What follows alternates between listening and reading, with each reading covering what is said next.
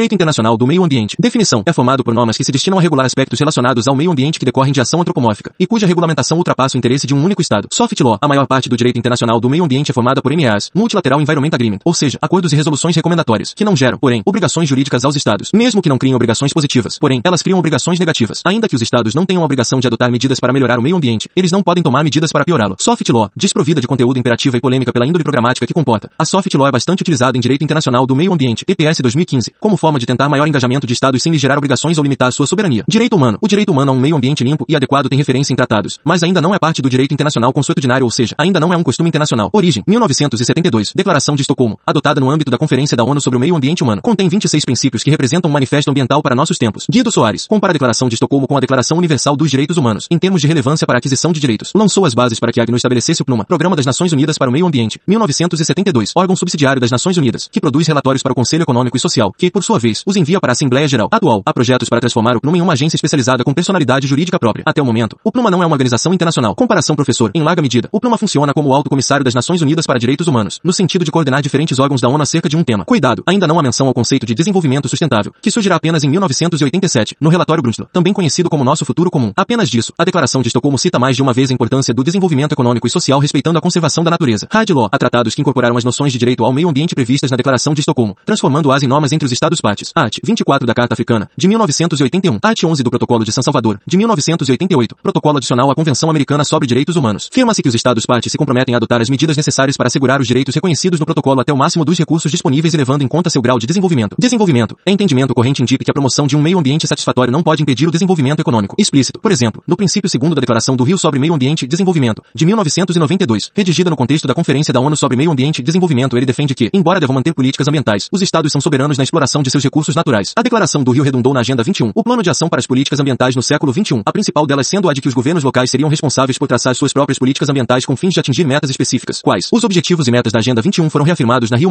em 2012, redundando no documento Futuro que Queremos. Desenvolvimento sustentável. Tanto a Agenda 21 quanto o Futuro que Queremos atentam para a necessidade de se proteger o desenvolvimento de países concomitantemente à proteção ambiental. Obrigação básica. A obrigação básica dos Estados no âmbito do direito internacional do meio ambiente é a de não agir de forma a violar os direitos de outros países. Eis casos importantes são os da Ilha de Palma, de 1928, envolvendo Estados Unidos e Holanda. Fundição Treio, de 1931, envolvendo Canadá e Estados Unidos. Com poluição no Canadá afetando moradores dos Estados Unidos. Canal de Corfu. Albânia havia permitido que a Iugoslávia colocasse minas no canal internacional de Corfu, violando o direito de outros países. Legalidade na ameaça ao uso de armas nucleares. Soft Law. Essa noção já se encontrava mencionada no princípio 21 da Declaração de Estocolmo de 1972. Hard Law. A norma codificada nesse diapasão, como aquela do artigo 194, 2 graus da Convenção de Montego Bay. As atividades sobre a jurisdição ou controle do Estado não podem causar dano por poluição a outros Estados e ao seu meio ambiente. Professor diz que esse princípio já faz parte do costume internacional, tratando-se, portanto, da principal obrigação internacional em matéria de meio ambiente. Responsabilidade subjetiva. O padrão estipulado pelo Dia do Meio Ambiente para averiguar a responsabilidade estatal é o da diligência devida, do diligência, ou responsabilidade subjetiva, quando o ator age com culpa, não sendo suficiente a associação entre ato e ator. O simples fato de ações ambientais em um território afetarem outro Estado ou seus nacionais não constitui responsabilidade do primeiro Estado. Só se constituirá responsabilidade caso o Estado tenha sido negligente, ou seja, caso tenha faltado com a diligência devida caso soubesse que a atividade causaria danos, e ainda assim com ela prosseguisse. Caso o Estado em questão não tivesse a consciência dos danos que adviriam de tal atividade, ele não pode ser responsabilizado. Responsabilidade objetiva. A responsabilidade internacional no campo do direito internacional do meio ambiente não é objetiva enquanto regra, ou seja, demanda a prova de ausência de diligência devida, e normalmente exige comprovação de dano ambiental para que possa ser acionada. Resumo, não apenas um Estado deve comprovar que sofreu um dano ambiental concreto para então responsabilizar outro Estado, mas deve-se também provar que o Estado violador o fez de forma negligente, isto é, sem cumprir com a diligência devida. Comissão de DI. Trata-se da posição adotada pela Comissão de Direito Internacional, órgão subsidiário da AGNU que recebe diligências da Sexta Comissão da AGNU, Comissão sobre Assuntos Jurídicos, para explorar e codificar questões relativas ao DI no projeto sobre danos transfronteiriços decorrentes de atividades perigosas. 2001. Diligência devida em DIMA. Quando há o risco de significativo dano transfronteiriço, os Estados precisariam, de boa fé, agir para impedir que atividades que geram significativo dano fronteiriço sejam desempenhadas, ou minimizar os efeitos dos riscos envolvidos se são desempenhadas. Atos não proibidos. O direito internacional do meio ambiente conta com normas que prevêem a responsabilidade internacional por atos não proibidos pelo DIP. Para que sejam responsabilizados por atos não proibidos, porém, é necessário que estejam obrigados por tratados específicos. Há projeto de 2001 da Comissão de DIP para codificar caso ele não se converteu ainda em tratado. Eis, no caso de exploração de energia nuclear, por exemplo, atividade que não constitui ato ilícito, um Estado pode ser responsabilizado por danos transfronteiriços, sem que seja necessário provar a violação da diligência devida, caso participe da Convenção sobre a Responsabilidade Civil por Danos Nucleares, de 1963. No caso de Chernobyl, por exemplo, foi necessário provar a violação da diligência devida por parte da União Soviética, uma vez que ela não fazia parte da Convenção de 1963, não podendo, portanto, ser responsabilizada internacionalmente por ato não proibido pelo direito internacional público. Outras obrigações, há outras obrigações além desta, como, por exemplo, aquelas advindas dos protocolos posteriores à Convenção 4 das Nações Unidas sobre Mudanças do Clima, em 1992. O primeiro foi o Protocolo de Kyoto, de 1997, que obrigou os Estados parte a controlar suas emissões de gases poluentes, expirou em 2012. O segundo foi o Acordo de Paris, de 2015, que cria metas nacionais e internacionais a serem alcançadas. Abordagem preferida, em termos de direito internacional do meio ambiente, a abordagem preferível é a de cooperação estatal e não a de mera coordenação.